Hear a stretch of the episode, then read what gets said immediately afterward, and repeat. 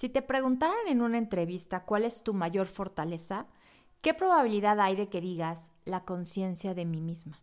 Probablemente no sea lo primero que pase por tu cabeza, te lo digo, tampoco era algo que pasaba por mi cabeza antes. La cuestión es que creo que la mayoría de la gente no nos damos cuenta de lo verdaderamente valioso que es poseer el rasgo de tener la conciencia de uno mismo. Si tienes el conocimiento consciente de tu propio carácter, de tus sentimientos, de lo que te motiva, de lo que deseas, yo creo que te conviertes en una fuerza imparable. La autoconciencia es el arma más poderosa que puedes tener en la vida, pero muchas personas lo ignoran o no se dan cuenta de lo increíble que es este regalo mujer, psicóloga, esposa, mamá, amiga, emocional, sensible, todo al mismo tiempo y todo en esta vida. Yo soy Vi Morales. Todo lo que soy y voy descubriendo de mí me enseña cómo amar el caos.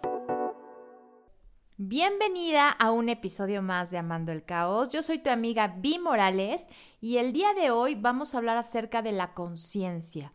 Yo creo que la conciencia es lo que nos rige, es algo de lo más importante y por ahí tengo un video de TikTok donde hablé justamente de que todo en esta vida es la conciencia y recibí muchas, muchas preguntas de su parte. Por eso es que hoy estoy haciendo un episodio de por qué la conciencia es tan importante y la autoconciencia es de las cosas más poderosas que podemos tener, de las armas más poderosas que podemos tener para nuestra inteligencia emocional, para poder eh, enfrentar el mundo, para poder tener mejores relaciones, para poder tener un gran amor propio, que es lo que necesitamos, que es una de las bases más importantes de nuestra vida.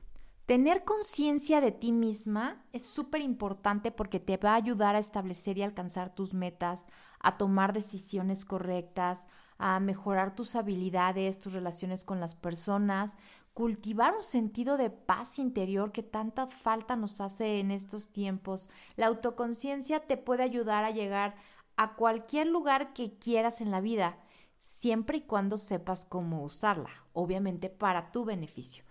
Y como en todo, iniciemos por, por platicar qué es, qué es la autoconciencia.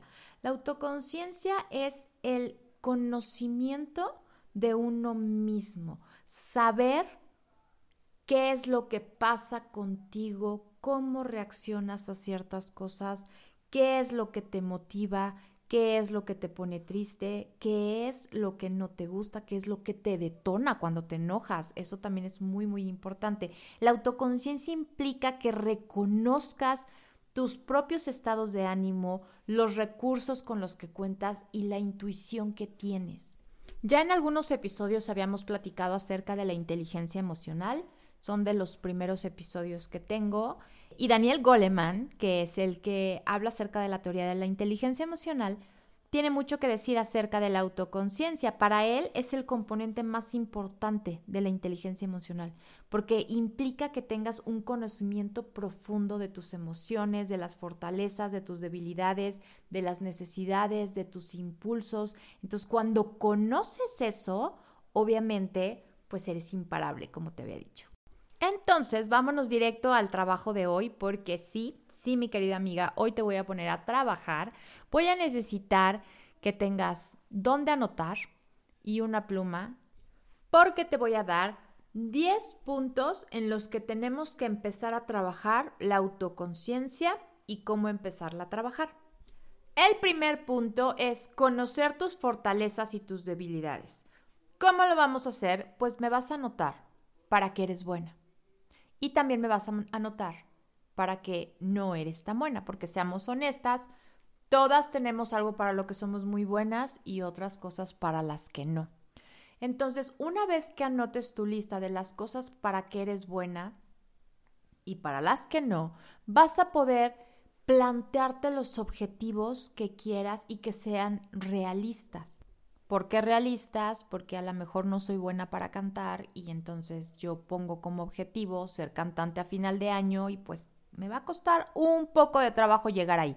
Entonces, si conozco para qué soy buena, puedo tener objetivos realistas y además poder poner los pasos que necesito para llegar a donde quiero llegar. El punto número dos es aprender a ser consciente de tus emociones y de cómo reaccionas ante ellas. Ser completamente consciente de lo que estás sintiendo en un momento dado es súper importante. Entiendes por qué te sientes de cierta manera, lo aceptas y decides cómo quieres reaccionar ante ese sentimiento. Sabes que es tu decisión dejar que te ponga triste o aceptarlo como una lección o simplemente dejarlo ir. ¿Se acuerdan que en el episodio pasado que hablamos sobre el fracaso, eso, eso aprendimos? Cuando tienes un fracaso, tú decides si te tiras a llorar o lo ves como aprendizaje. Y esto va, llega a pasar en el momento en que sabes cómo son tus emociones, cómo las estás enfrentando, si es de la mejor manera o cómo las quieres empezar a afrontar pero porque las conoces, porque sabes cómo reaccionas y entonces puedes poner una pausa para saber si es por este camino o por el otro. Pero para eso hay que aprender a conocerlas. Entonces, ¿qué vamos a notar? Te voy a poner a que te pongas a analizar algún evento de alguna situación en la que reaccionaste con enojo, con tristeza, de aquello que quieres como cambiar. Y analiza qué fue lo que te detonó, cómo reaccionaste y cuáles son las mejores opciones para ti para reaccionar cuando alguna de esas situaciones se te vuelva a presentar. El punto número tres es saber lo que te motiva. Entonces te vas a sentar a anotar qué te motiva, qué te hace feliz, qué te hace levantarte todas las mañanas. Tal vez no es el ejercicio, pero tal vez sí es el tomarte una taza de té o tu trabajo o qué es lo que te motiva. Recuerda que la verdadera motivación depende única y exclusivamente de ti. Punto número cuatro, eres consciente de cómo te enfrentas a los demás. ¿Alguna vez has conocido a alguien que tal vez sus acciones y sus actitudes siempre afectan a los demás y parece que a la persona no le importa? Yo creo que todos hemos conocido a alguien así. El que estés consciente de cómo enfrentas a los demás te dice qué tanto es amor propio y qué tanto estás pasando por encima de los demás. Y creo que eso es algo muy importante. ¿Por qué? Porque el que puedas hacer las cosas con amor propio sin dañar a los demás, eso es algo que trae beneficio única y exclusivamente para ti. Entonces es muy importante que veas cómo enfrentas a la gente, cómo reaccionas, cómo los tratas. El ser consciente de eso te hace flexible y puedes cambiar ciertas cosas. Entonces aquí también implica que analices ciertas situaciones por las que tú has pasado, donde reaccionaste y donde pues trataste y enfrentaste a los demás. El punto número 5 es saber cuáles son tus valores. El que no pases por encima de los demás como vimos en el punto pasado, no quiere decir que no tengas tú tus propios límites. Entonces, saber cuáles son tus valores implica saber qué toleras y qué no toleras, porque también se vale poner límites para los demás. Tú estableces tus límites para ti misma y no permites que nadie cruce esa línea. ¿Cómo llegas a eso? Conociéndolos. Entonces, vas a hacer una lista de cuáles son tus valores. Vas a hacer una lista de qué permites y qué no permites. Porque haciendo esa lista es como vas a llegar a conocer vas a tener conciencia de ello y si alguien llegara a tratar de pasar tus límites, tú ya sabes que ellos no pueden pasar por ahí, porque los conoces, porque los sabes. Recuerda, no te conformes con nada menos que lo mejor. Punto número 6. Confía en tu intuición. Sabes que tu intuición es ese presentimiento que te dice cuando estás en el camino correcto y cuando no. ¿Tu instinto ha estado realmente mal alguna vez? Piénsalo. Analiza las veces que has utilizado tu instinto y cómo realmente ha sido cierto. Cuando eres autoconsciente de ti misma y esa conciencia cada vez se hace más fuerte, sabes que tu mejor apuesta siempre es confiar en lo que tu intuición te dice sobre decisiones, situaciones y personas. De verdad, piénsalo. Incluso hay veces que dices, híjole, esta persona no me late de, energía, no sé, hay es tu intuición hablando y siempre, siempre lo tenemos. Lo que pasa es que a veces la callamos y no le hacemos caso. Pero llegó el momento de que le pongas más atención a tu intuición y obviamente mientras más autoconocimiento tengas de ti, tu intuición se va a hacer mucho más fuerte. Punto número 7 ya empiezas a darte cuenta de cuando tienes pensamientos que no van, que no deben de ir, ya sean pensamientos desagradables, pensamientos negativos, pensamientos catastróficos, cualquier tipo de pensamiento, incluso también pensamientos positivos, que definitivamente no los tenemos todo el tiempo al 100%, nadie es así, pero empiezas a reconocer cuando son desagradables, cuando son positivos, cuáles necesitas cambiar, cuáles no, ya sea que estos sean medio crueles contigo o que incluso puedas ser crueles con los demás, ya lo reconoces y empiezas a hacer un esfuerzo por cambiar tu forma de pensar. Eso es lo que hace la autoconciencia contigo, reconocer el pensamiento. Nadie ha dicho que vas a evitar los pensamientos negativos y que nunca van a llegar a tu cabeza. No, pero cuando eres autoconsciente, sabes que es un pensamiento negativo y sabes que llegó el momento de cambiarlo. Entonces, este punto es sumamente importante. ¿Qué podemos hacer? Empezar a hacer una lista de los pensamientos que tenemos durante el día, tanto buenos como malos. Los empiezas a conocer, te empiezas a dar cuenta en qué momento van a aparecer y qué tienes que hacer para cambiarlos. Punto número 8. Después de ya conocer los pensamientos, ahora vamos a entender la importancia de las creencias y la diferencia de las creencias que hay en el mundo. Vas a reconocer que tienes tus propias creencias, tus valores, tus pensamientos y obviamente tus acciones por esos pensamientos y creencias que tienen. Pero que todo eso está ahí por las experiencias que has tenido en tu vida por cómo creciste, por la familia que tuviste, a la escuela que fuiste, etcétera, etcétera. Y esto te va a hacer comprender que es lo mismo para todo el mundo. ¿Eso qué quiere decir? Que hay más de una forma de ver las cosas.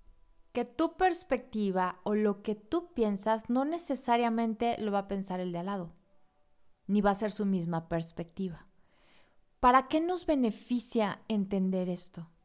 Créeme, te vas a dejar de pelear con los demás, con el mundo entero y a veces contigo por tener esta molestia de que los demás no piensan como tú.